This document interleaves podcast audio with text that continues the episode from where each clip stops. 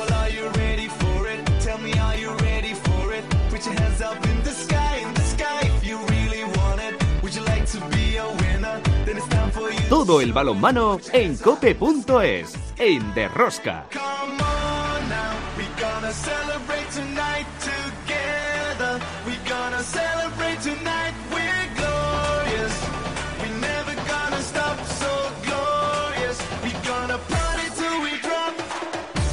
ya estamos en otra semana más con todos vosotros. ¿Qué tal estáis todos? Amantes del balonmano, seguidores de Rosca. Tras el parón de la selección española que ha disputado los dos últimos partidos de la European Cup 2024, una derrota ante Dinamarca en los últimos tres minutos de partido y otra derrota en Berlín frente a Alemania con una horrorosa primera parte que nos llevó al descanso perdiendo de nueve goles para en un segundo tiempo arreglar las cosas y perder solo de un tanto.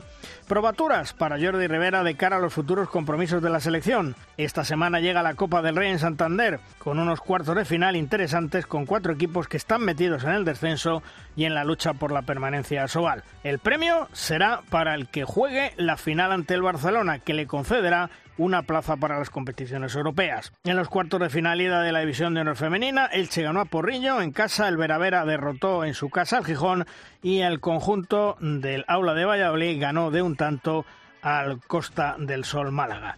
En la final de la European Cup femenina, partido de ida, Atlético Guardés derrotó y ha sacado una buena ventaja de seis goles, esperemos que sea suficiente para el partido de vuelta frente al conjunto turco del Antalaya. Otra semana más, como veis, tenemos muchas cosas que contaros, os recomiendo no os perdáis ni un solo minuto del programa. El balonmano, ¡A tope con la cope! empezamos. En el control de sonido Rafa Nieto, en la producción del programa Belén Díaz de Arce y al frente de toda esta maravillosa y generosa familia de apasionados al mundo del balonmano, Luis Malvar.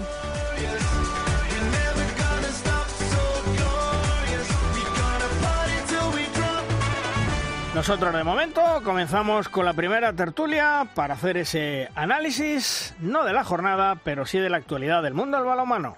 Si quieres conocer toda la actualidad del mundo del balonmano, descárgate de Rosca en cope.es.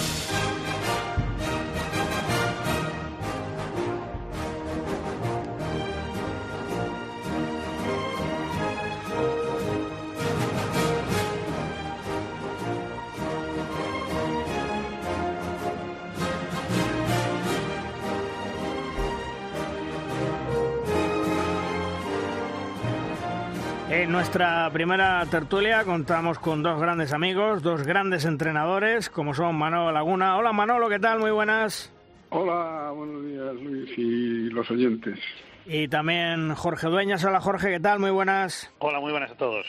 Bueno, Manolo, hay que empezar hablando de la selección. Se perdió con Dinamarca, la cual pues siempre se lo ponemos difícil. La pena fue que en los últimos tres minutos pues eh, se nos escaparon. Y con Alemania, ¿qué vamos a decir? Un primer tiempo horroroso y una segunda parte donde sí ya dimos muestra de lo que es el, el conjunto de los hispanos. Pues sí, la verdad es que eh, si lo miramos desde un punto de vista resultadista, que suele ser el análisis que, que más predomina, ¿no? Pues eh, se podía hablar de, bueno, ¿qué pasa? Que, que hemos perdido demasiados partidos de esta competición o tal, pero yo la verdad es que lo miro de otra forma y yo lo veo bien, yo veo a la selección más o menos en la línea de siempre. Por ejemplo, hablando del partido de ayer, lo anormal es el primer tiempo, es decir, eh, que terminemos perdiendo de nueve, me parece que fue, ¿no? Sí. El primer tiempo, pues eh, no es normal, eh, eso. pero uno analiza y dice, es que no hemos metido ningún gol de contraataque. Es que una de las cosas buenas que tiene el equipo nacional es que es un equipo muy equilibrado, que te plantea problemas en las cuatro fases del juego. En el momento que por lo que sea te desequilibras un poco, como fue el caso de eso, pues, eh, pues eh, lo pagas, ¿no? Pero para mí no es significativo porque yo veo que la selección cuando se pone las pilas, cuando, cuando por lo que sea se tiene que centrar, pues pasa como en el segundo tiempo. O sea, yo sé que habrá gente que, que pueda estar un poco con dudas, pero yo no las tengo, la verdad. Y tú, Jorge, lo ves igual. Y fíjate que faltaban primeras espadas, ¿no? Y que estamos en ese relevo generacional que Jordi le está dando minutos a los jugadores. Sí, refrendar un poco lo que contaba Manolo. Pienso que, bueno, el partido de Dinamarca, pues un partido equilibrado que al final, pues en dos equipos con, con un potencial yo creo que muy parejo, pues se decide por ahí por pequeños detalles, ¿no? Y el partido de Alemania de ayer sí que me sorprende por, por el primer tiempo de España, ¿no? Porque, como decía Manolo, pues España es un equipo sólido y en ese primer tiempo, sobre todo en, la defensa y portería, pues no funcionó y, eso nos condenó pues a ir a un, marcador muy amplio que en la segunda parte pues estuvo a punto de remontar, pero pero faltó un poco tiempo y faltó también igual el, el que era demasiado margen de goles para, para Alemania, ¿no? Pero hay que verlo desde el lado que, que, yo creo que sirve esta competición también, que es el experimentar, experimentar pues con jugadores, experimentar también eh, situaciones tácticas y un poco en esa línea, ¿no? De hecho, pues yo creo que en un partido en condiciones normales ayer, pues España, pues seguramente en el primer tiempo hubiese cambiado el portero y hubiese pues hecho algunas otras cosas, pero bueno, un poco lo que está buscando Jordi, pues es también eh, pues experimentar eh, diferentes situaciones y con diferentes jugadores. Eh, Manolo, mm, ¿podemos pensar que Dinamarca tenemos para mucho rato campeón de todo y que el resto nos vamos a jugar las platas y los bronces? Yo no pienso así, porque de hecho no, en, en las últimas grandes competiciones no ha ganado siempre Dinamarca, es decir, que se ha quedado fuera en alguna. Eh, es lo que sí que tengo claro que si no les pasa una catástrofe eh, va a ser un equipo que va a estar siempre en la lucha por las medallas. Luego ganar, pues depende de un partido, de un día, en una semifinal, en una final, te quedas atrás o lo que sea, pero que eh, Dinamarca junto con Francia, España, tal vez Croacia y luego los que vienen apretando, Suecia, Noruega y tal, pues son los equipos que, se, que según lo veo yo ahora, pues son los que en los próximos años están destinados a pelearse por las medallas. Ahora no veo yo que sea es posible que, esté un poco más sólido Dinamarca, es verdad que es muy difícil, es un equipo con muchos recursos, pero de ahí a que gane siempre yo creo que hay, que, hay posibilidades de, ganarle, claro. Mm. Y tú, Jorge, eh, Alemania, bueno, ya has visto los partidos que ha hecho de esta European Cup. Eh, ¿Crees que le empieza a pesar la presión de ser el organizador del europeo o, son momentos puntuales? Bueno, es que Alemania, mm, yo creo que eh, tiene también un cambio generacional importante y, bueno, pues tiene sus altibajos, ¿no? Ayer en primer tiempo de Yurinor fue, fue extraordinario. Mm, luego también en momentos puntuales la actuación de, de Wolf en la portería. Pero es un equipo que todavía yo creo que le falta un poco de, de pozo para, para alcanzar el nivel de los equipos que comentábamos anteriormente, ¿no? Como pueden ser los nórdicos o Francia o España, ¿no? Entiendo que, es un buen equipo con muchos jugadores con potencial, pero pero no le veo en, en, el nivel tan claro de ser siempre favorito a entrar en las medallas. Y bueno, jugar en casa, pues sabemos que tiene siempre dos lecturas, ¿no? La positiva si las cosas te van bien, de, ir un poco en volandas, pero también en la contraria cuando las cosas no te van bien, que, que muchas veces pues eh, tienes más presión y se te vuelve en contra, ¿no? Entonces, bueno, pues eh, sí que creo que es un equipo en evolución, pero que ahora mismo eh, no le veo esa solidez de la que hablábamos antes, ¿no? Pues si os parece, escuchamos eh, a Jordi Rivera, que nada más terminar el partido ante Alemania hace balance de los dos partidos ante Dinamarca y ante el conjunto germano. Bueno, si hacemos una valoración de la semana, podemos decir que el partido de Dinamarca salí contento pese al resultado y pienso que el equipo luchó. Casi en los últimos tiempos hemos sido el equipo que más guerra le ha dado a Dinamarca sin haber ese, ese, ese paso adelante de haber podido ganar solamente fueron por matices, pero realmente el trabajo del equipo fue muy bueno. Bueno, yo creo que hay una laguna importante que son estos 30 minutos de la primera parte que yo creo que el equipo no ha estado, no ha estado hemos estado concentrados, no hemos estado intensos en defensa, eh, nos ha faltado capacidad de decisión en ataque, eh, uno contra uno, de alguna manera jugarse eh, para poder generar un poco más de equilibrio en lo que era el resultado de la primera parte, porque a veces puedes jugar mal, ir perdiendo, pero no podemos ir perdiendo con la diferencia que ha ido. Y sin embargo también pues destacar la capacidad de lucha que el equipo ha dado la vuelta en el segundo tiempo, que prácticamente a falta de 10 minutos ya estábamos metidos en partido, incluso antes ya teníamos un, habíamos recortado el resultado y estábamos ahí metidos en partido y lo que está claro es que cuando la diferencia es tan grande siempre es muy difícil poderle dar la vuelta al partido, pero bueno, al final pues ha sido una semana con dos partidos importantes y bueno, simplemente destacar la laguna de estos 30 minutos que creo que eh, no hemos tenido la identidad que suele tener nuestra selección de, lucha, de pelea y de buen hacer en el campo. Por su parte, Gonzalo Pérez de Vargas mmm, comentaba que en el descanso hablaron y cambió absolutamente todo. Bueno, pues un partido totalmente diferente con dos partes muy marcadas. La primera creo que nos han pasado por encima, no hemos aparecido en el partido hasta el minuto 20-25 y la segunda parte, pues tras hablar todos en el, en el descanso, sabíamos que teníamos que dar otra, otra imagen, eh, mostrar carácter, eh, sacar el, el, orgullo que tenemos y, la, y, la, competitividad que tenemos. Y hemos estado muy cerca de, de, poder remontar, pero obviamente contra un equipo que juega en casa y, y que nos iba ganando de casi 10 goles, pues era muy difícil ganar el partido, pero bueno, hay que sacar valoraciones positivas, sobre todo de la segunda parte, y aprender de, de los errores de la primera. Bueno, Manolo, prácticamente lo que, lo que venimos hablando, ¿no? Las mismas conclusiones que sacáis eh, tú y Jorge.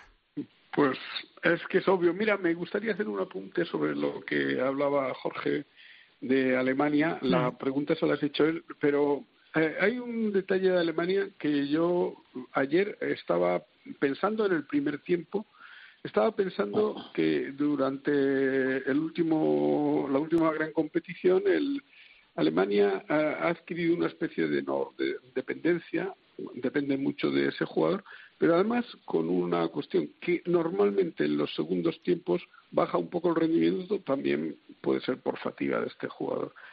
Y, y, eso, si yo fuera el entrenador de Alemania, que ni lo soy ni, ni, ni, se espera, ¿no?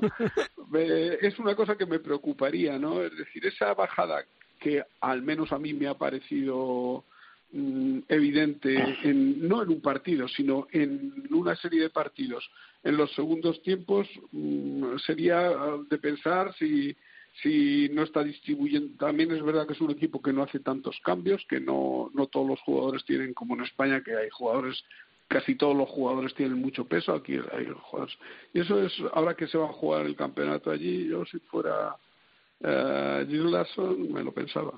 Porque, eh, Jorge, mm, lo que sí es cierto es que Alemania tiene dependencia de Jurek Nor y de Gola. Eh, lo que pasa es que eh, lo que dice Mano de Jurek Nor ya lo pudimos vivir en el pasado mundial, donde fue a acabársele las pilas a Nork y Alemania pegó el bajón gordo.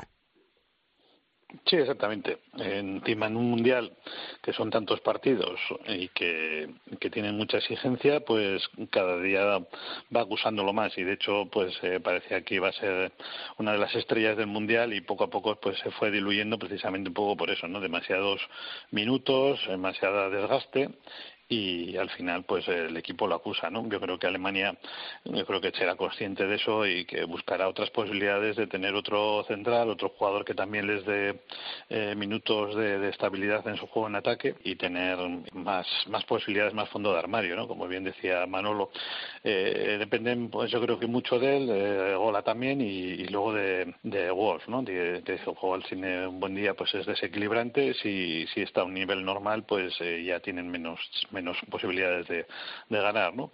y un poco pues lo que mm, e, eso es lo que verdaderamente España tiene de muy positivo no el, las rotaciones de los minutos el equilibrio en que, todos los jugadores aportan y que y que su rendimiento es bastante estable durante todo el campeonato y sobre todo en los momentos en los momentos importantes yo creo que también por esa buen, buena distribución del tiempo de juego que Jordi sabe darle a sus jugadores y Manolo esta semana eh, la Copa del Rey curiosamente eh, de los ocho equipos cuatro tratando de eludir el descenso. Sin fin, Cangas, Valladolid, Guadalajara. Eh, ¿Nos podemos imaginar que alguno de estos pueda descender y se meta en Europa? Sería tremendo, ¿eh? Pues, bueno, no sé yo si se dará el caso, pero sí que sería curioso. La verdad, eso habla un poco de lo que hemos hablado en muchas tertulias estas, que en, en, la Liga Sobal realmente hay más igualdad de la que parece. Es decir, que salvo el Barcelona que saca la cabeza por arriba a todos, eh, cualquiera de nosotros te puede hacer un agujero en un momento determinado y, en la Copa que son partidos, pues eso, a un partido, en un partido cualquiera te puede plantear guerra. Sería desde luego paradójico lo que tú dices. Bueno, vamos a verlo. Un motivo más para disfrutar de la facilidad. Sí, porque Jorge, eh, la Copa del Rey, mm, ¿crees que puede pasar factura a estos equipos que están luchando por sobrevivir en, en la Liga Sobal? O, van con la mentalidad de, disfrutar? Bueno, disfrutar podemos pensar que siempre, pero una vez que estás en competición yo creo que van a estar al, al 100% y tener la posibilidad de meterte en, en una final de Copa pues yo creo que es muy pues es un objetivo muy ambicioso y que, y que muy bonito para, para, estos equipos.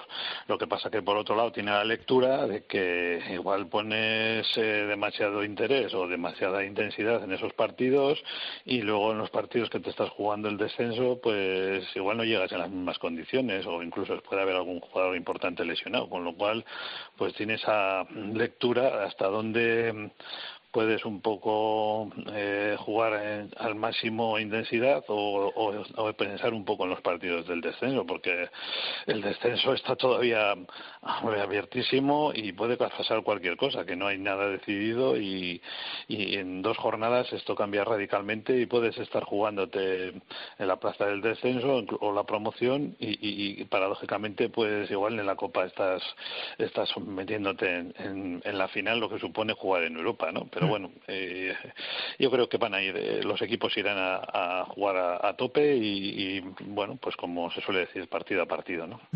Eh, Manolo, el Atlético Guardés ayer en esa European Cup femenina, en la final, 23, Antalya de Turquía 17. ¿Ser goles mm, nos dan tranquilidad o cuidan Turquía que puede pasar todo? Pues yo la verdad es que vi el resultado y, y me, la primera sensación, según lo vi, dije, bueno, esto está encaminado, ¿no? Sin conocer mucho, yo no soy especialista en, en el balonmano femenino como, como lo es Jorge, pero a mí la sensación me da que es, hombre, no es para decir está hecho, pero para ir con sin que nos tiemble el pulso, el pulso. Parece que esa competición se ha convertido en la competición española. Vamos a ver si una vez más podemos podemos sabernosla. ¿Y tú, Jorge, crees que van a ser suficientes o no? Pues ojalá, pero yo estuve viendo el partido y no estaría muy tranquilo. El partido de ayer, el primer tiempo de, de Guardés fue,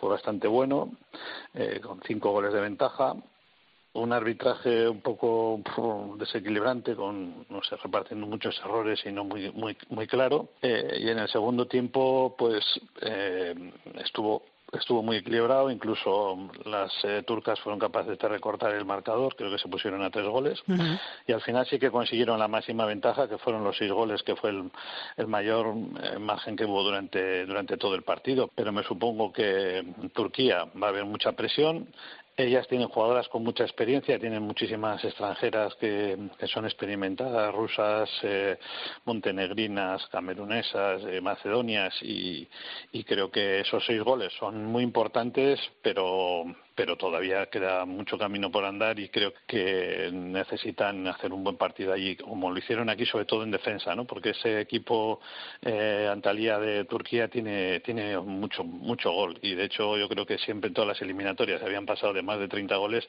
y ayer curiosamente pues eh, se quedaron solo en 17, ¿no? Por la buena defensa de, de Guardés y la buena actuación de Carratú en la portería. Entonces, bueno, pues van a necesitar también mantener ese nivel defensivo y se me antoja también muy importante el el arbitraje que puedan tener allí, porque, porque a ver cómo son capaces de tener la presión que pueda haber y, cómo lo pueden administrar para que el partido no se les vaya de las manos. Pues Jorge, nos van a pitar de Macedonias y Lieva y Carvesca. ¿Las conoces? No, no las conozco, pero bueno, me supongo que, que no es un arbitraje top, con lo mm. cual pues el riesgo es importante, ¿no? Y, Exacto, sí. Pues a ver si son capaces de administrar un poco justicia, ¿no? Que sería lo, lo importante.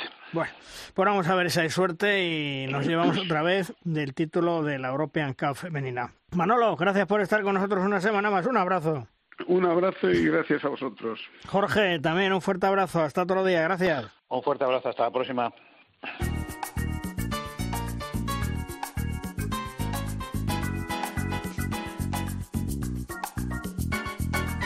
El Campeonato de Europa masculino se va a disputar en Alemania del 10 al 28 de enero del próximo año y ya tenemos los 24 equipos clasificados.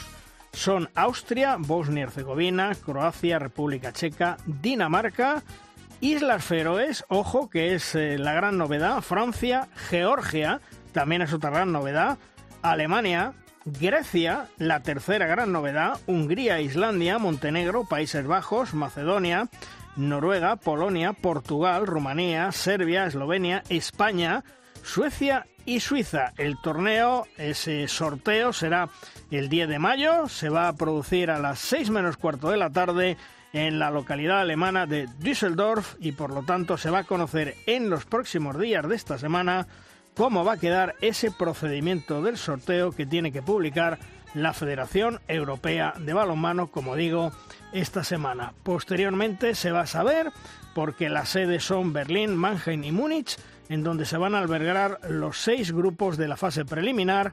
Hamburgo y Colonia serán las sedes de la ronda principal y la final en el Lanxess Arena de Colonia en el último fin de semana.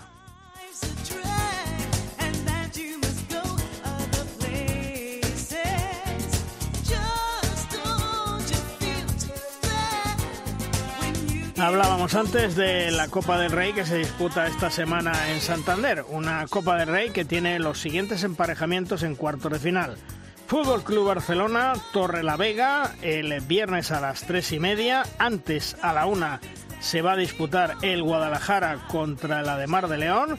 Ya en esa sesión de tarde, a las seis, se verán las caras el balonmano Logroño frente a Cangas. Y finalmente, a las ocho y media, saltará la pista el Sinfín contra el Atlético Valladolid.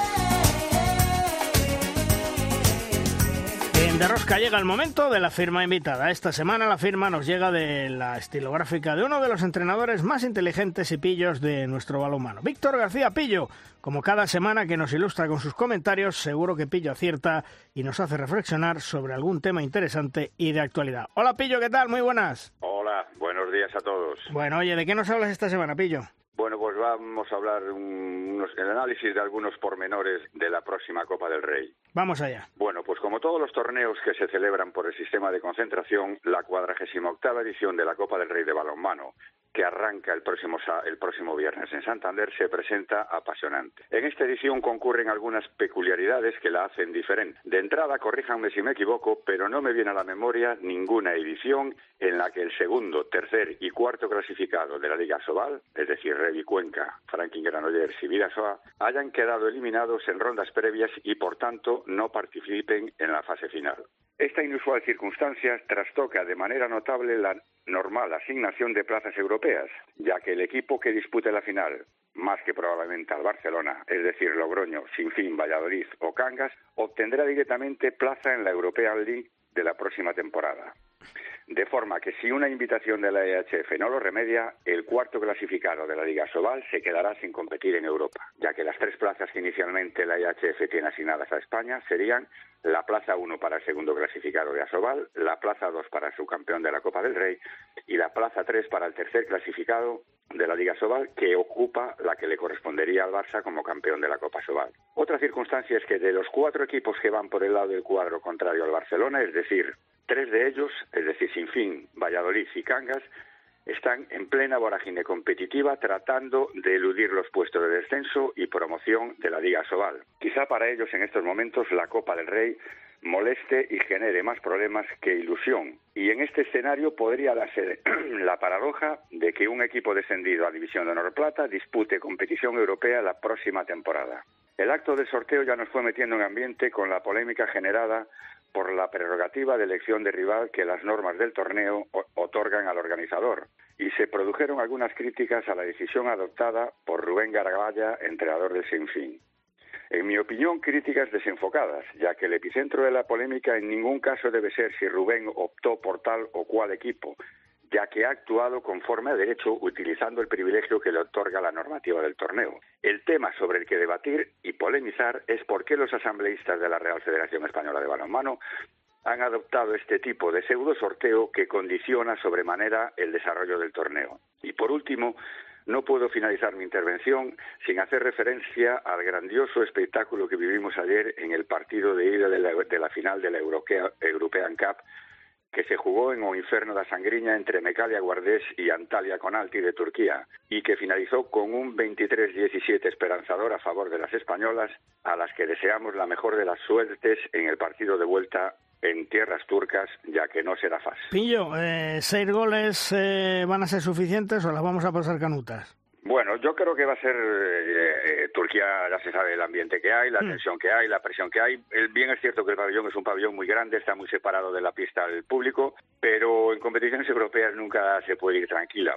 Y hay una circunstancia que quizá mm, eh, no se valore ahora mismo, pero es que los turcos se presentaron aquí, aunque estaba en, en convocatoria, mm, para mí su mejor jugadora eh, no participó ni un solo minuto. Yasemin Sahin, que es, creo que, al estar en convocatoria sería duda y probablemente el próximo domingo pueda jugar allí en Turquía. Pero realmente eh, aquí en La Guardia estaba todo el pueblo en el pabellón, fue un auténtico escándalo y, positivo, sin mal rollo, sin una auténtica fiesta que la que se vivió ayer aquí en La Guardia.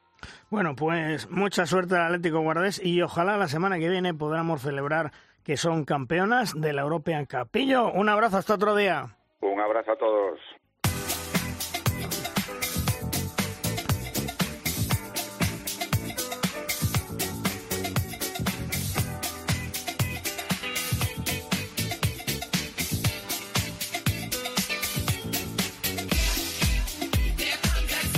Nuestro buen Tony García marchó para Kuwait allá por el mes de julio. Quiso entrenar, estuvo entrenando al conjunto del Casma. Mucha ilusión, muchas ganas de trabajar y subir un peldaño al balonmano en aquel país. Por aquellas tierras ya sabemos que son muy inquietos y que a la primera de cambio, cuando los resultados no son los que ellos esperan, pues deciden rescindir los contratos. Y eso es lo que le ha pasado a Tony, que ya no es entrenador del Casma y ya está en su casa en España. Hola Tony, ¿qué tal? Muy buenas. Hola, buenos días. Bueno, bienvenido a casa, ¿eh? Pues muchas gracias. La verdad es que, bueno, después de este periplo, como dices tú, por, por Kuwait, eh, la verdad es que ahora estar en casa, pues se agradece. Eh, tener esta tranquilidad ahora en estos momentos pues también me va a ir muy bien y bueno y sacar lo, positivo de esta de esta experiencia no lo negativo se lo dejamos a, a otros oye eh, ¿por qué se rescinde el contrato con el CASMA? y sobre todo ¿te han dejado trabajar lo que querías o no? Mira aquí eh, cuando tú llegas con la ilusión que llegaba yo por porque llevaba en formación del Fútbol Club Barcelona cinco años eh, de director técnico y trabajando con chavales, haciendo un grupo de entrenadores o un equipo de entrenadores que me encantó lo que llegamos a hacer allí en la, en la base del Barça. Eh, yo tenía que probarme como entrenador de nuevo, yo tenía que tocar más pistas, no, no solo entrenamientos individuales, no solo entrenamientos de perfeccionamiento, no solo entrenamientos, ¿sabes?, de grupos reducidos, sino tenía ganas de dirigir a un equipo, ¿no? Hmm. Y me llega esta oportunidad del CASMA y como todo entrenador loco, y yo me lo considero un poco, me tiro de cabeza, me tiro de cabeza, eh, la considero, mm, económicamente mm, me, supone una, una situación eh, buena y, me, y, me, ofrecen balonmano, ¿no? Pero tenemos que tener en cuenta cómo funcionan allí, qué mentalidad tienen eh, con el tema de balonmano, con el tema del deporte en sí, ¿no? Y realmente no todo lo que me habían dicho se ha cumplido. Es decir, yo solo esperaba tener 14 jugadores para entrenar y te puedo decir que muy pocas veces eh, durante la temporada he tenido 14 jugadores, ¿no? Siempre han ido 8 jugadores con sin portero, 8 jugadores con 4 porteros, 10 jugadores con 3 porteros, 10 jugadores sin porteros, todas las combinaciones que tú quieras. Hmm. ¿Vale? Pero en cualquier caso, 14 jugadores eh, te lo puedo contar con los dedos de una mano, ¿no? Y entonces para mí eso ha sido muy, muy, muy difícil, ¿no? Forjar un, un equipo. Sí que es verdad que la gente me dice, hostia, pero que a las primeras de cambio quedasteis campeón de la, de la Copa de Kuwait. En la Copa de Kuwait la jugamos en septiembre, octubre, hicimos una muy buena temporada en el mes de agosto con 12 jugadores, ¿eh? Con 12 jugadores, pero esos 12 jugadores son los que utilicé prácticamente para esa final. Y esos jugadores llegaron como una moto a esa, a esa, a esas semifinales y finales de la Copa de Kuwait. Y también es verdad que tuvimos mucha suerte y ganar al, todo, todo campeón Kuwait era muy difícil, pero se dio en la, esa circunstancia, ¿no? que de 10 partidos vas a ganar uno. Pues bueno, vale, pues ganamos uno. Y en ese momento, claro, tú ganas contra, contra Kuwait. Eh, Kazma no había ganado una Copa en 21 años y se convierte en, una, en un lastre. Dices, hombre, pero ¿cómo se va a convertir en un lastre si has ganado una copa, si sois campeones? Ya, ¿no? Pero el mm. hecho de ser campeón a nosotros nos ha perjudicado más que nos ha, nos ha beneficiado, ¿no? Eh, la felicidad de la gente allí ha sido brutal. Pero claro, lo han una felicidad malentendida, ¿no? Pues bueno, eh, como somos tan buenos, pues igual no vamos tanto a entrenar. Como somos tan buenos, igual eh, no hay que tener la misma intensidad. Como somos tan buenos, pues igual no. Y en esto el, equipo ha tenido un cambio, ¿no? Y la verdad es que eh, yo pensaba que en noviembre, diciembre estaría fuera, Luis, o sea, no te engaño. Yo pensaba que en noviembre, después de haber perdido tres partidos en la primera vuelta, digo, bah, y haber empatado tres, digo, yo estoy fuera. Cada día pensaba, digo, voy a llegar al pabellón y me van a echar fuera, ¿no? Y en eso, bueno, obtuve una confianza que a mí me, a mí me gustó. Y después de Navidad, el equipo ha dado un vuelco, ha dado un cambio y realmente hemos empatado tres partidos y los demás los hemos ganado, menos el partido de Kuwait. Y realmente eh, entender el por qué me han echado fuera, pues tampoco, tampoco lo veo, porque estamos en cuartos de final de la Copa y, y nos queda la Copa de Asia por jugar, ¿no? En este mes de, de mayo con lo cual ahí no he entendido demasiado por los resultados, ¿no? Que me han dicho por los resultados. Si es por el trabajo, yo ya no me meto. Si no ha gustado, si, si mi intención que era ayudar a los jugadores a, a ser mejores, a intentar hacer un equipo que me ha costado mucho y no, yo creo que no lo he conseguido hacer un equipo como tal, ¿eh? Hmm. Un equipo que juegue con, como, como una banda, como una banda de música, que, que cada uno sepa a orquestar su, su, su función, ¿no? Eso, eso yo creo que cuesta eh, y la gente no lo entiende, eh, entiende poco de, de, formar un equipo, ¿no? O sea, eh, no, entrenados individualmente, si como ya son buenos, sí, pero es que lo importante no es que este juegue solo en balonmano, el extremo, el, el, pivote, el central. Lo importante es que jueguen para el equipo, ¿no? Y eso cuesta un, cuesta un mundo hacerlo allí en cualquier sitio y ahí un poquito más.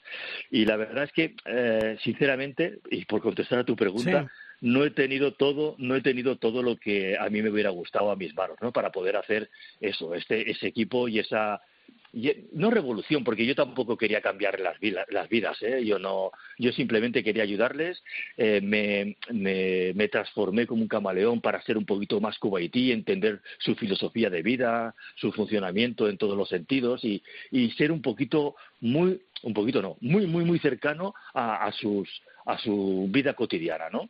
Y entonces, usted por ahí yo, yo creo que, que tengo que estar muy contento con lo que, con lo que he hecho, para transformarme y ayudarles. Y lo otro, pues era, claro, lo que dices tú, ¿no? Cuando ellos quieren una cosa, la cogen y la compran, ¿no? Y cuando no quieren una cosa, pues, eh, bueno, pues eh, se la quitan de encima, ¿no? Y en esto, pues bueno, también tenía que ser consciente que me podía pasar a mí y me ha pasado, y me ha pasado, la verdad es que... Tony, eh, lo más positivo que el grupo de jugadores que has entrenado, tú lo has calificado de geniales, ¿no? Claro, claro, porque cuando venían a entrenar, Luis, venían a entrenar. Hmm. Si, es que, si es que era una barbaridad, venían a entrenar y, levantaba la mano izquierda y la mano izquierda quería decir vamos a la izquierda 300 veces y iban a la izquierda 300 veces. ¿Me explico? O sea que ellos cuando venían a entrenar eh, se olvidaban de todo, eh, se enfocaban contigo, eh, trabajaban bueno, trabajaban como, como, como un jugador profesional. El problema suyo es la continuidad. El problema suyo es el, al día siguiente repetir lo mismo y al otro, y al otro, y al otro. Porque si yo en ese entrenamiento yo tenía 10 jugadores, al siguiente entrenamiento tenía, pues, puede, puede que tuviera 10 jugadores, pero no eran los mismos. La plantilla mía era, era, de 19 jugadores, ¿eh? Hmm. Y yo 19 jugadores no lo tenía en todo el año. y entonces eso es muy difícil. Eso es muy difícil a la hora de a la hora de a la hora de, de, trabajar, pero geniales porque cuando estaban entrenando, están entrenando y estaban uh, y estaban enfocados en, en, en, lo que se está en lo que se estaba haciendo. También es verdad y te voy a decir una interioridad, una interioridad ¿no? Uh -huh. eh, cuando tú estás entrenando al equipo pides, sabes, ahí hace calor, pides un minuto para, para beber agua, para refrigerarse, que me daba un miedo brutal. Romper el ritmo romper el ritmo de entrenamiento es lo que no se podía hacer con ellos. O sea, un minuto de agua se convertía en, en dos, tres, en una bajada de ritmo, en, en desconcentrarse, en, en, ya no estar metidos en el entrenamiento y luego para volver a, a los ejercicios era una, una, una odisea, ¿no? Volverlos a mentalizar y meterlos otra vez en el entrenamiento. Eso cuesta mucho, pero ellos son, son, son de esa manera, ¿no? De, de, en el entrenamiento hablar eh, eh, con el compañero, eh, comentar cosas del, del entrenamiento, que, a mí no me molesta, pero realmente costaba un montón hacer un minuto de, un minuto de agua, porque se convertían en cinco. Y el desenfoque de, del entrenamiento, claro. Oye, lo que sí vas a disfrutar ahora es eh, al Granoller en la Final Four en la European League. ¿Cómo le ves? Le ha tocado el Gopingen, yo creo que es el mejor de los equipos que le podía tocar. Eh, ¿Le ves con posibilidades de meterse en la final al Granoller? Bueno, mm, recuerda tu pregunta, ¿va a pasar Granollers en sí. Digo, yo no tengo ninguna duda. Hmm. Bueno, aquí en la Final Four sí que es verdad que yo que he vivido unas cuantas de las Champions, ¿vale? Eh, comentando con, con TV3, uh -huh. la verdad es que puede pasar cualquier cosa, todos lo, lo hemos visto, ¿no? Pero yo veo a un Granollers súper preparado, súper motivado, enfocado, eh, trabajando muy bien durante toda la temporada, uh, tenga más menos jugadores, tenga esta lesión o tenga esta lesión, falte aquel o falte el otro. El Granollers siempre se ha reinventado en su, en su buena situación o en su mala situación y siempre ha intentado dar el máximo. Y aquí en la Final Four el Granollers se está, es, yo creo que es el equipo a batir viene uh -huh. como ahora te diría no viene como tapado no no viene como tapado porque ha eliminado al Flensburg ha eliminado al equipo de casa al que organiza la la, la Final Four eh, ya no viene como tapado viene con todas sus credenciales con todo su escudo con toda su camiseta o sea que no viene como un como un equipo que eh, mediocre viene como un equipo que ha eliminado ha hecho una primera fase increíble y que ha eliminado a todo un Flensburg. Con lo cual yo al Granollers le veo todas las posibilidades, todas las posibilidades de llegar a la final. Luego las finales ya serán lo que serán. Pero yo creo que puede eliminar a Gopinen. Y me está diciendo, hostia, que Gopinen, cuidado, hostia, es un equipo eh, eh, consolidado, compacto, con gente muy grande, con muy buena defensa, con muy buenos lanzadores. Bueno, sí. ¿Y qué es lo que no tenía Flensburg? ¿Tenía todo esto? Sí. El Granollers supo con sus armas... Eh, pues eh, parar todas estas eh, positividades que tenía que tenía el Flensburg, ¿no? Yo creo que contra el Gopinen el Granollers tiene muchas posibilidades de pasar, sinceramente. Oye, eh, la llegada para las próximas temporadas, que yo creo que es una buena noticia para Granoller de Pablo Urdangarín, le va a beneficiar al Granoller y además a él le va a hacer crecer, ¿eh? Porque no es lo mismo estar en Barcelona que estar en Granoller. Bueno, mira, nosotros con, con Pablo lo tuvimos en la lo tuvimos en el Barça B eh, cuando, cuando llegó de, me parece que llegaba de Francia. Y estuvimos hablando con él que su primera posibilidad era estar en el Barça B y creciendo, eh, teníamos todas las fichas ocupadas y él eh, aceptó entrenar y luego ya al año siguiente fichó y ha demostrado que es un jugador de, de primer nivel, es un jugador de primer nivel, por su capacidad técnica, por, por su calidad y por cómo trabaja este chaval. Este chaval es un, es un trabajador nato, eh, tiene una mentalidad grandísima para, para, para mejorar en el, día, en el día a día, que, que, cosa que eso, es, eso es oro, eso es oro, y estar en el Granollers le va a ir muy bien. Es un jugador en el que, eh, como se, se, se, adapta a cualquier situación, eh, yo creo que en el Granollers lo van a recibir con los brazos abiertos y yo creo que él va a dar todo lo que tiene dentro. Yo creo que, como dices tú, es una muy, muy buena posibilidad para él, para poder crecer, para poder ser mejor jugador aún si cabe, pero que va a ayudar al Granollers como equipo, seguro, con sus individualidades, con su capacidad de defender, que, que lo hace muy bien, esa definición en, en, su lanzamiento. Yo creo que es un, gran, un grandísimo fichaje, un grandísimo fichaje. Y además, él quiere. Cuando una persona quiere, pues eso aún se convierte en más poderoso, ¿no? Y eso, y eso para mí es lo más, lo más importante. Oye, eh, de cara al futuro, ¿qué vas a hacer? ¿Tienes ya ofertas o te lo vas a tomar un poco no, de relax? ¿Cómo está la cosa? No, Luis, no tengo, no tengo nada. Primero a ver si acabamos de cerrar el contrato con, con Kazma mm. y se cumplen todas las cosas que hemos pactado. Espero que sea así. Uh -huh. Y ahora, pues nada, a descansar un poquito aquí en casa, a formalizar mi situación con el, con el colegio, que pedí una una excedencia, uh -huh. a ver cómo está la situación y bueno, ya escuchar, a escuchar ofertas, a escuchar ofertas. Yo estoy muy abierto a cualquier posibilidad, a cualquier proyecto que de, ya de formación o no formación o de o de o de profesionales o no profesionales, ¿no? Cualquier situación que, que a mí me pueda hacer el balonmano que me puede hacer hacer el balonmano que llevo dentro, ¿no? Mm. A mí me, me, gustaría, me gustaría estar por ahí, pero sinceramente ahora en estos momentos no tengo, no tengo ninguna posibilidad, no tengo ninguna llamada, ni, ni estoy en ningún, en, en ningún club donde haya tres o cuatro currículums, ¿no? no de momento no estoy.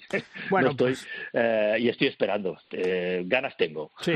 Hombre, Tony, eh, sin prisa pero sin pausa. Además, lo que dices tú, ahora aprovechar, estás en casa, disfrutar del balonmano, hacer un tiempo de, de relax, como aquel que dice, porque ya, ya irán saliendo casas, eh, estoy seguro que te irán saliendo cosas de cara al futuro. Así que paciencia. Tony, mucha suerte y, seguimos hablando ¿eh? contigo todas las semanas, ¿vale? Bueno, Luis, muchas gracias. Gracias por esta entrevista, gracias por tenerme aquí, porque por dejarme explicar por esta pequeña, este pequeño rollo que os he metido de, lo que es de lo que es Kuwait, hmm. pero gracias por mantenerme ahí y, bueno, y dar, dar luz un poco a los entrenadores que hemos estado fuera, que eso se agradece mucho, mucho, de verdad, Luis. Muchas gracias. Bueno, pues nada, tú ya sabes que cuentas con nosotros y, seguimos con tus comentarios eh, cuando te toque con tu compañero Pillo, ¿eh? Venga, un abrazo. Perfecto. Venga, gracias. Hasta luego, adiós.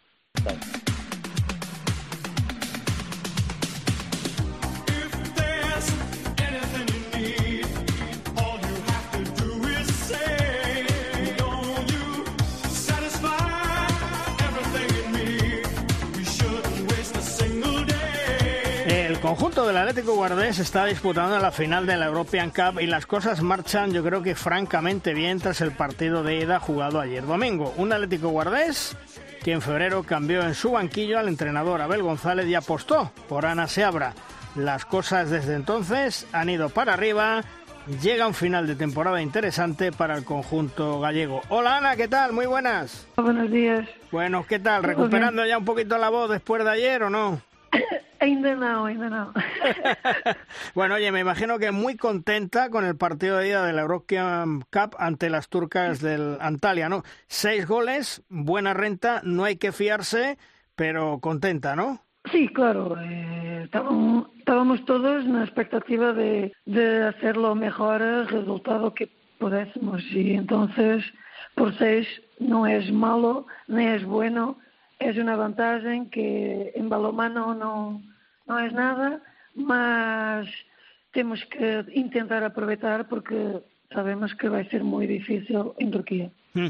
De cara al partido de vuelta en tierras turcas, ¿cómo te lo, vas a, te lo vas a plantear? ¿Como si no tuvieras renta de seis goles? Ah, claro que sí. Vamos a empezar do zero, zero, zero. Non pasa nada, tem que ser así, porque tenemos que estar focados como se fosse o primeiro partido corregir y, mirar lo que necesitamos de, de hacer más porque vamos a tener otras cosas, principalmente mucha presión, um, temos árbitros da Macedónia, sabemos que a pressão por vezes de um, de um, de um pavilhão com 5 mil pessoas é diferente e pode uh, haver coisas raras também, mas temos que fazer o nosso partido e tentar ser o mais consistentes possível para que não, não demos uh, aso a que, que haja coisas mais raras do que normais. Hmm. y entonces hay que trabajar con todo. Hmm. Eh, muchas lesiones esta temporada que os han perjudicado y habéis tenido momentos muy duros, ¿no? Sí, perdemos dos jugadoras muy importantes y, y claro que, que dá menos oxigênio ao equipo, necesitamos de mais tempo para algumas jogadoras, possivelmente, mas temos sobrevivido e há que continuar até hasta o final porque é assim, não podemos cambiar nada agora. El equipo ahora mismo está en una fase de la temporada muy bonita y decisiva. Mentalmente, ¿cómo está el equipo en esta recta final, Ana? Están bien, están bien porque es eso que, que dijiste, una parte de la temporada muy bonita, hay que disfrutarla. Ah, fue una temporada muy dura eh, que tivemos muchos partidos de presión, de, de tener que ganar. Y agora es máis uno que é especial, es bonito e, e ayer foi, foi que les disse, hoy é un partido para disfrutar, disfrutar con competencia porque necesitamos dela. Há que disfrutarlo, há que jogar com alegría, há que jogar lo que sabem e estamos no final da temporada não vamos cambiar muito mais coisas, vamos a intentar hacerlas mejor y con la consistencia que vosotros tenéis trabajado muchísimo y el orgullo que tengo de estos atletas en términos de superación, superación diaria es, increíble. Mm, porque eh, ha habido momentos, Ana, que eh, te han llegado jugadoras internacionales, yo diría que un poco cargadas. Eh, ¿Has conseguido que vuelvan a estar en un buen momento de forma? Vamos a intentar, vamos a intentar que sí. Y del playoff de, de la Liga ante Rocasa Gran Canaria, ¿qué me dices? Ayer jugáis un partido de una final, mm, creo que prácticamente en 48 horas tienes ya el playoff con el Rocasa. Sí, estamos, estamos geriendo lo que vamos a hacer y, hoy vamos a tener reunión para, para preparar todo el plan y vamos a ver que mm. vamos a hacer. Claro que es un partido que también consideramos que es, que es un partido importante Uh, tenemos que monitorizar as jogadoras entender como estão. Hoje, mañana, e hacemos isso todos os dias e dessa monitorização vamos uh, plantear lo que temos que plantear. Tu llegada hizo cambiar la dinámica del equipo porque la verdad es que no iba nada bien. ¿Tuviste que cambiar muchas cosas? Uh, na verdade, penso que o trabalho que, hicimos nos primeiros seis meses foram muito importantes com a Abel.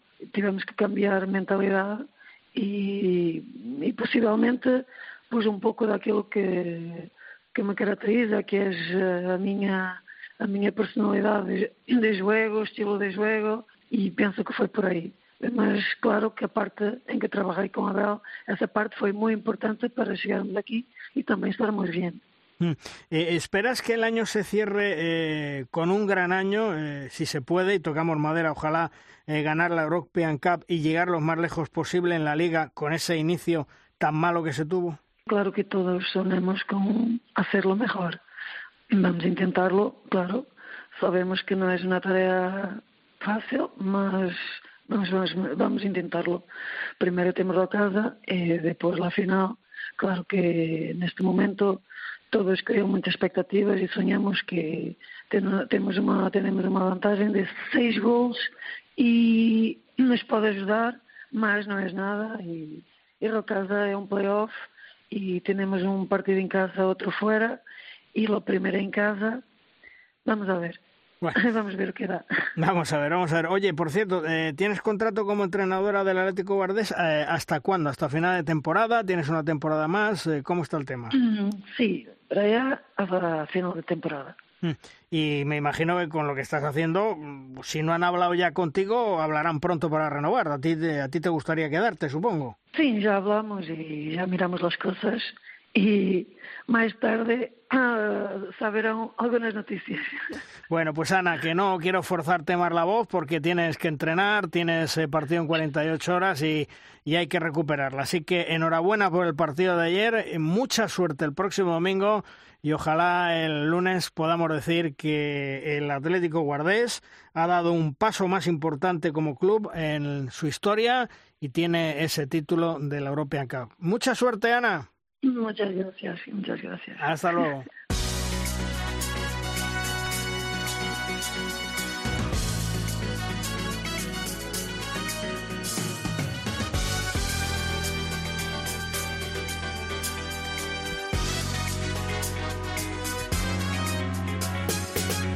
Suena la sintonía y esto indica que es el momento en derrosca de nuestra sección, la pizarra de los grandes especialistas. Se abren las puertas de nuestra clase particular, tomamos asiento y escuchamos con atención lo que nos cuentan. Esta semana, con todos nosotros, Demetrio Lozano, un Demetrio que conoce como nadie el mundo del balonmano, jugador de élite, ha ganado innumerables medallas con la selección española y ha estado en los equipos más grandes de Europa. Hola Deme, ¿qué tal? Muy buenas. ¿Sobre qué nos vas a hablar esta semana en tu pizarra, Deme? Hola Luis, hola tertulianos, ¿qué tal? Soy de Melozano.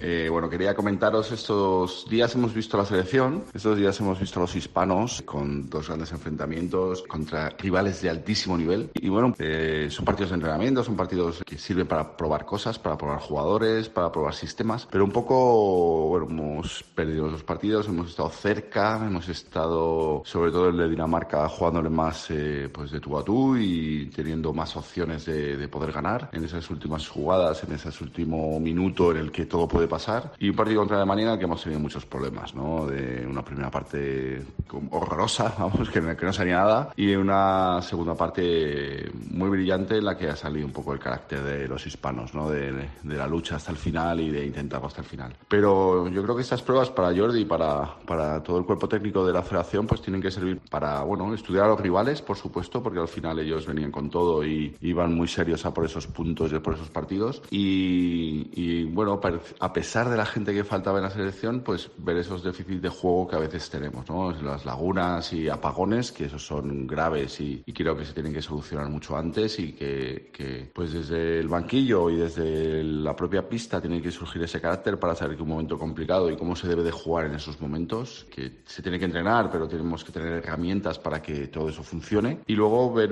que cada vez nos atacan mejor nuestro 5-1 tan abierto, ¿no? Cada vez nos lo juegan mejor. Eh, entonces, que nuestros jugadores estén más preparados para la sistemática que nos hacen, por supuesto, pero hay muchas veces que nos rompen con, un uno contra uno y, y para adentro, ¿no? Con lo cual, preparar todo eso mejor porque porque nos hacen tanto daño que nos van rompiendo las defensas y al final no, no tenemos recursos más que la gran portería que tenemos, por supuesto, que siempre, siempre es positiva y, y, eso nos ayuda a estar en los partidos muchas veces, pero no podemos depender siempre de que nuestros porteros paren más que el contrario, porque eso muchas veces alto nivel, alto nivel no, no sucede y no podemos permitir que, que, nos rompan en jugadas tan sencillas, ¿no? Cuando a nosotros nos cuesta tanto, tanto, tanto encontrar una buena situación de gol, ¿no? Ellos, en cambio, la capacidad de lanzamiento de, de estos jugadores, de estos equipos, es mucho mayor que la nuestra. Ellos con muy poco tienen un tanto brazo a la mayoría de la primera línea que hace muchísimo daño simplemente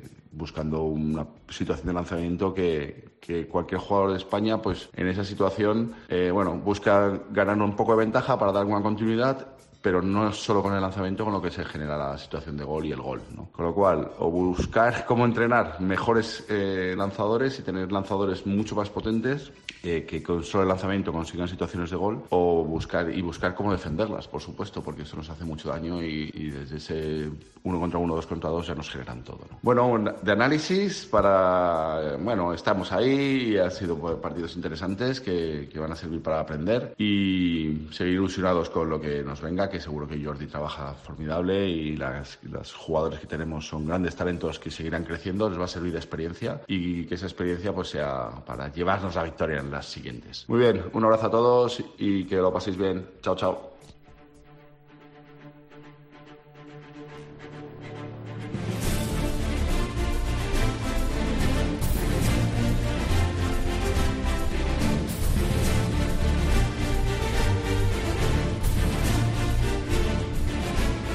de Rosca llega nuestro tiempo de debate.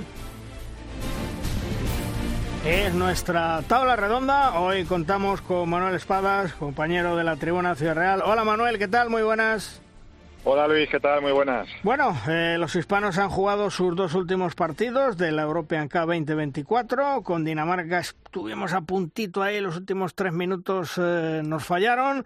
Y con Alemania, pues, eh, Dr. Jekyll y Mr. Hyde. Una primera parte horrorosa y una segunda parte que si llega a durar un par de minutos más yo creo que gana el partido. Perdimos de uno, pero bueno, sacaron la raza, sacaron lo que son los hispanos y tan solo se perdió un gol. Pues sí, habrá que quedarse con esa segunda parte. Eh, yo coincido con Demetrio Lozano en que en que bueno son partidos eh, que lo que lo que hay en juego es relativo y lo que es importante es utilizarlos para pues para realizar eh, rodaje, para que los más jóvenes vayan acumulando experiencia.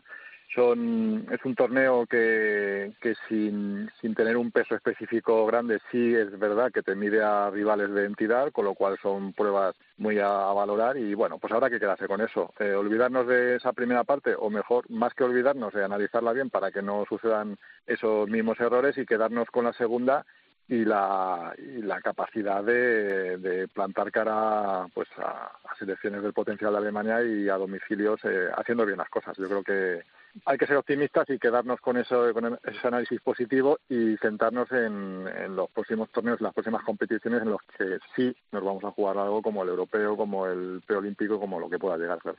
Hombre, lo que sí está claro es que el, nuestro gurú del balonmano español, eh, Manuel, Eh, Jordi Rivera saca jugadores, evidentemente con una buena campaña que tienen detrás cuando han sido junior. Eh, Dani Fernández, Javi Rodríguez, eh, Abel Serdio, es decir, está sacando gente y, y, lo que le queda por sacar, y lo que le queda por sacar, porque es un hombre que trabaja 24 horas al día, 7 días a la semana, 365 días al año por el balonmano y que es un auténtico filón. Absoluta confianza y crédito absoluto en Jordi Rivera y en su trabajo. A uno eh, mirando desde un poco la lejanía el torneo que ha hecho España y que practica, bueno, creo que solo ha ganado un partido de este de este torneo, pero evidentemente estamos en lo que estamos y, y hay que centrarse en ese en ese gran trabajo que está haciendo Jordi, como tú dices, sacando cada vez eh, más jugadores jóvenes, eh, produciéndose un relevo generacional en la selección en la que solamente nos, nos enteramos porque miramos el carnet de identidad, porque a nivel de rendimiento competitivo mm, no ha bajado un ápice y, bueno, pues lo que tú dices, eh, absoluta confianza en el trabajo que está haciendo Jordi Rivera y solamente hay que mirar para atrás cómo viene la selección junior, cómo vienen los, los, juveniles, cómo vienen los promesas y, y cómo están saliendo eh, jugadores que están, pues eso, eh, eh, codeándose y también pues, consiguiendo muchos minutos de experiencia en, esta Liga Sobal, porque así se lo permite antes de dar el salto a grandes equipos o, seguramente a ligas extranjeras. Por cierto, me cuentan mis pajaritos que parece ser se ha celebrado una reunión en la sede del Consejo Superior de Deportes el pasado miércoles 26 de abril por la tarde con la presencia de José Manuel Franco, secretario de Estado para el Deporte, Paco Blázquez, presidente de la Federación Española de Balonmano y Servando Revuelta Hijo, presidente de Asobal. Una reunión con un secretismo extremo y de la cual poco ha trascendido por expreso deseo de los asistentes. La reunión fue convocada, según me cuentan, por el Consejo Superior de Deportes para hablar de la famosa transformación de la Liga Sobal a Liga Profesional. Desde luego, no me extrañaría nada que antes de esa reunión a tres bandas, la Sobal se reuniese en privado con Blázquez para pedirle que les echara una mano y sacarlo adelante. Yo me imagino que Blázquez, eh, lógicamente, les habrá dicho que él, como presidente de la Federación Española, tendrá que velar lo mejor por el balonmano español. Y parece ser que en esa reunión entre el Consejo, Federación y Asobal, el presidente Paco Blázquez llegó a decir que se tenía que echar el freno de mano al asunto dado que muchos clubes de Asobal no están para ser profesionales. Ahora mismo no lo ve que se pueda hacer una liga profesional. Bastantes clubes de Asobal no dan el listón mínimo para ser liga profesional. Los clubes económicamente no llegan, cada vez pagan más en B a los jugadores y podríamos hablar de alrededor de una decena de los clubes de Asobal presuntamente pagan en B. El propio Consejo Superior de Deportes, antes de celebrar la reunión el pasado 26 de abril, según me cuentan, se dedicó a llamar uno a uno a algunos clubes de Asobal para preguntarles cómo veían ellos ser liga profesional. Fue una reunión en donde no se decidió nada del tema de esa liga profesional, pero desde luego el tema no pinta nada bien y la conclusión que se saca es que no hay buenas noticias. Muchas dudas sobre este tema por parte del Consejo Superior de Deportes y la Real Federación Española de Balomanos, mientras que la Soval sigue firme en su intención de ser liga profesional. Un pasito más hacia el precipicio del balonmano de élite del balonmano español. Es que, Manuel, mm, yo creo que muchos empiezan ya a ver lo que venimos hablando en más de una ocasión. Lo de la liga profesional, de momento, se queda un poco grande. Es que tú has dado la clave. La clave yo creo que es el, problema del dinero en B.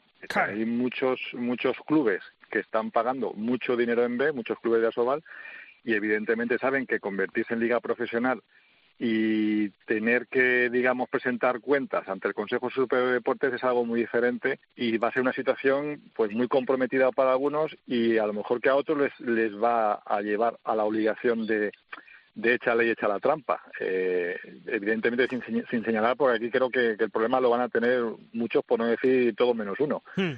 Eh, entonces, eh, yo creo que, lo, veo lejos. Y no solamente por los clubes que ahora están en Asobal. Porque, por ejemplo, ayer hablaba yo con un entrenador de, de un equipo de, División de Honor Plata eh, que está aspirando a, subir y me decía, eh, Manuel, es que ahora mismo, e incluso el salto de categoría Asobal si, si estamos hablando de una liga profesional con todos los salarios en A, eh, es prohibitivo, o sea, para los equipos que venimos de abajo, porque si hay dinero en B, en, en Asobal, imagínate Luis en Plata, lo que puede haber, donde muy poquitos jugadores son profesionales. Eh, entonces, ahora mismo, tal y como está la economía de nuestro balonmano y la estructura, yo creo que es incompatible con, con una liga profesional, eh, dicho sea así, como liga profesional. Hmm. Y, y esta semana, Manuel, eh, Copa del Rey, una Copa del Rey muy atípica. No está ni el segundo ni el tercer clasificado de la liga. Están cuatro equipos que están debatiendo por eludir el descenso y la promoción. Tú fíjate, están Guadalajara, Cangas, Sinfín, Atlético Valladolid, y que se puede dar mm, la, la, anécdota de que algunos se planten la final contra el Barcelona y ya tiene plaza europea para el año que viene y a lo mejor tiene que jugar la promoción o está descendido.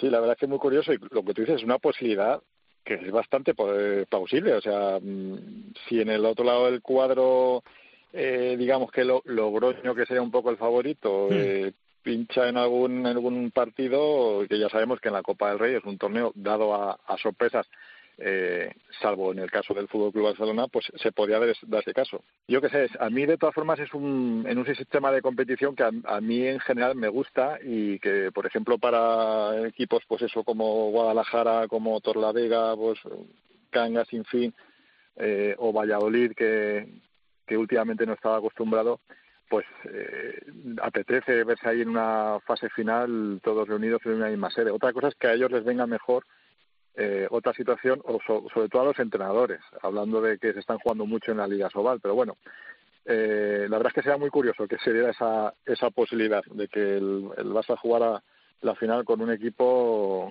que, que al final pueda perder la categoría. Esperemos que no sea así porque la verdad es que sería un quebradero de cabeza para, para ese conjunto. Oye, y lo que fue un gran alegrón, una tremenda alegría, el Granoller se ha metido en la Final Four, sí. eh, eliminó al Flensburg. La verdad es que yo soy el primero que lo dudaba porque los alemanes, eh, y más en Alemania, son como son. Y ahora, bueno, pues a la Final Four entre el Göppingen, yo creo que es un gran equipo, pero el Granoller también tiene otro gran equipo y nos puede dar una alegría de meterse en la final. Sí, sí, la verdad que fue un alegrón. Dices que tú no te lo esperabas, no sé si se lo esperaba alguien, lo que su, sucedió ahí. Y además, eh, digamos, eh, a la inversa, a la inversa de lo que ha ocurrido durante muchísimos años en el balonmano, que es eh, perder el partido en casa y, y, golear en el partido de fuera y, y, en Alemania. Y encima en Flensburg, que además, si no me equivoco, es el, la ciudad que, que alberga sí. esta Final Four. O sea sí. que ellos eran los organizadores, con lo cual imagínate el batacazo que ha supuesto para el conjunto alemán y el gran alegrón para el balonmano español que se agarra estos clavos ardiendo para, para seguir creyendo que, que es la segunda mejor liga del, mundo, que ya sabemos que no lo es, pero bueno, por lo menos en ese tipo de situaciones hay que hay que disfrutarlas y alegrarnos por este gran Oyer que, oye, llegado aquí, eh, midiéndose con el Göppingen, pues oye, ¿por qué no vamos a, pensar que se pueda meter en la final donde le podía esperar otro alemán o el, Berlín o el Montpellier? Dado lo que han hecho ya es una barbaridad, o sea, es, es desde luego historia, historia pura para este club, para el balonmano español. Y a partir de ahí, pues oye, todos con el gran Oyer, que además me alegro muchísimo que haya sido este equipo que es un ejemplo de constancia en el, nuestro balonmano, en la, en la Liga Sobal, de trabajo en la cantera, es, digámoslo así, como el, el, el hermano o el vecino pobre de, de, Barcelona, pero que está ahí y que desde luego está disfrutando y, y que se debe tomar esta Final Four como, como un gran éxito y, y disfrutarla hasta el final. Tú fíjate, Manuel, esta mañana, eh, cuando he recogido pues los 24 equipos mmm, o 24 selecciones que se han clasificado para el Europeo 2024 en Alemania en enero, a partir del 10 de enero, me ha sorprendido muchísimo dentro de esos 24 equipos clasificados. Grecia, Georgia e imagínate, Islas Feroes, que tiene 25.000 habitantes o 50.000 habitantes, no tiene más. Sorprendente. Pues cuando, ¿eh? Sí, sí, sí, desde luego. Se van a ver, se van a ver encuentros muy, muy singulares. Eh, me acuerdo que no hace, no hace muchos años eh, veíamos a Groenlandia también jugando mm. los, los europeos y situaciones de estas. Pues bueno, pues es, es, es lo que hay, ¿no? Sí, pero fíjate, yo creo que esto eh, puede repercutir eh, en la calidad del torneo, porque bueno, pues, eh, la, la, IHF la amplia a 32, la EHF a 24, en fin, estar metiendo equipos de segundo nivel y que yo creo, imagínate, pues no sé, una Alemania en las Feroes que le meta un 40-20 o un 50-17 esas cosas. Sí, pero bueno, ya es, lo de siempre, Luis, es lo que hemos hablado. Más partidos, más derechos televisivos, más votos, más votos luego por parte de las federaciones. En fin, está todo controlado. Esto no, no, no es un, una, una decisión por, no sé, por, capricho, sino mm. que, que está todo está todo estudiado y, y aunque sea en contra del, del, nivel competitivo que se ve en la pista y, de saturación de calendarios para ya sabes que los jugadores al final son los últimos que se piensa pues hmm. pues eh, se va a seguir adelante en, engordando estos torneos pero no solamente en, en balonmano sino que también lo, lo, estamos viendo en el fútbol bueno, pues vamos a ver qué, qué depara el sorteo, que será el día 10 de mayo en Düsseldorf. Eh, esta semana tiene la Federación Europea de, de Balonmano sacar eh, el procedimiento, cómo van a quedar los bombos, dónde van a estar emparejados los equipos de cara a ese sorteo del próximo 10 de mayo. Y nosotros, bueno, pues pendientes de, de esa Copa del Rey tan atípica que comienza el viernes y que a lo mejor nos puede dar una sorpresa gorda de cara a esas competiciones europeas. Manuel, gracias por estar con nosotros un día más. Un abrazo. Nada, un abrazo Luis a todos. Hasta, luego.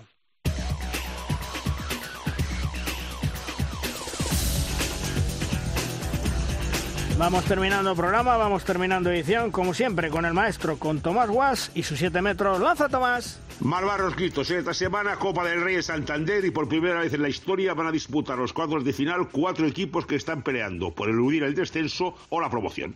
Valladolid, Canca, Sinfín y Guadalajara. Además, y por caprichos del sorteo, tres de ellos van por el lado donde no juega el Barça. Es decir, se puede dar la circunstancia de que un equipo que desciende de categoría o tiene que promocionar para mantenerse en la Liga Sogal tenga plaza asegurada en Europa, llegando a la final con los azulgrana. Vivir para ver, ¿eh? ¡Qué sorpresa nos lleva la Copa, queridos! ¡Avanti!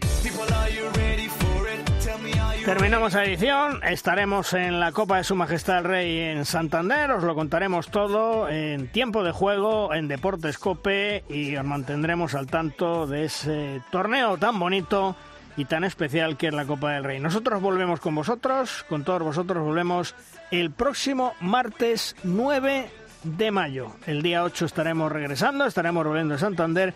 Insisto, el martes 9 de mayo grabaremos este programa de Rosca con todo lo que ha sido actualidad en el mundo del balonmano. ¡Adiós!